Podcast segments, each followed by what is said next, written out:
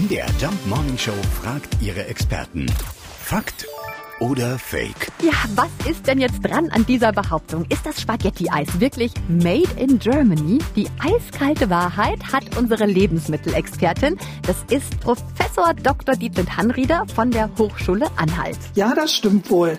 Das Spaghetti-Eis ist tatsächlich eine Erfindung aus Deutschland. Diese reicht in die späten 60er Jahre des 20. Jahrhunderts zurück. Um die Urheberschaft streiten sich verschiedene in Deutschland ansässige italienischstämmige Speiseeishersteller. Die Form des Spaghetti-Eises ergibt sich durch die Verwendung einer gekühlten Spätzlepresse, durch die das Eis gedrückt wird. In der Spaghetti-Eis-Standardvariante handelt es sich um Vanilleeis, welches mit Erdbeersoße und geraspelter weißer Schokolade garniert ist, sodass das Ganze letztlich aussieht wie Spaghetti mit Tomatensauce und Parmesan. Also ein typisches italienisches Gericht. Es stimmt also tatsächlich, das Spaghetti-Eis ist made in Germany und gehört zu einer ausgewogenen Ernährung im Sommer definitiv dazu. Also guten Appetit. Fakt oder Fake? Jeden Morgen um 5.20 Uhr und 7.20 Uhr in der MDR Jump Morning Show mit Sarah von Neuburg und Lars Christian Kade.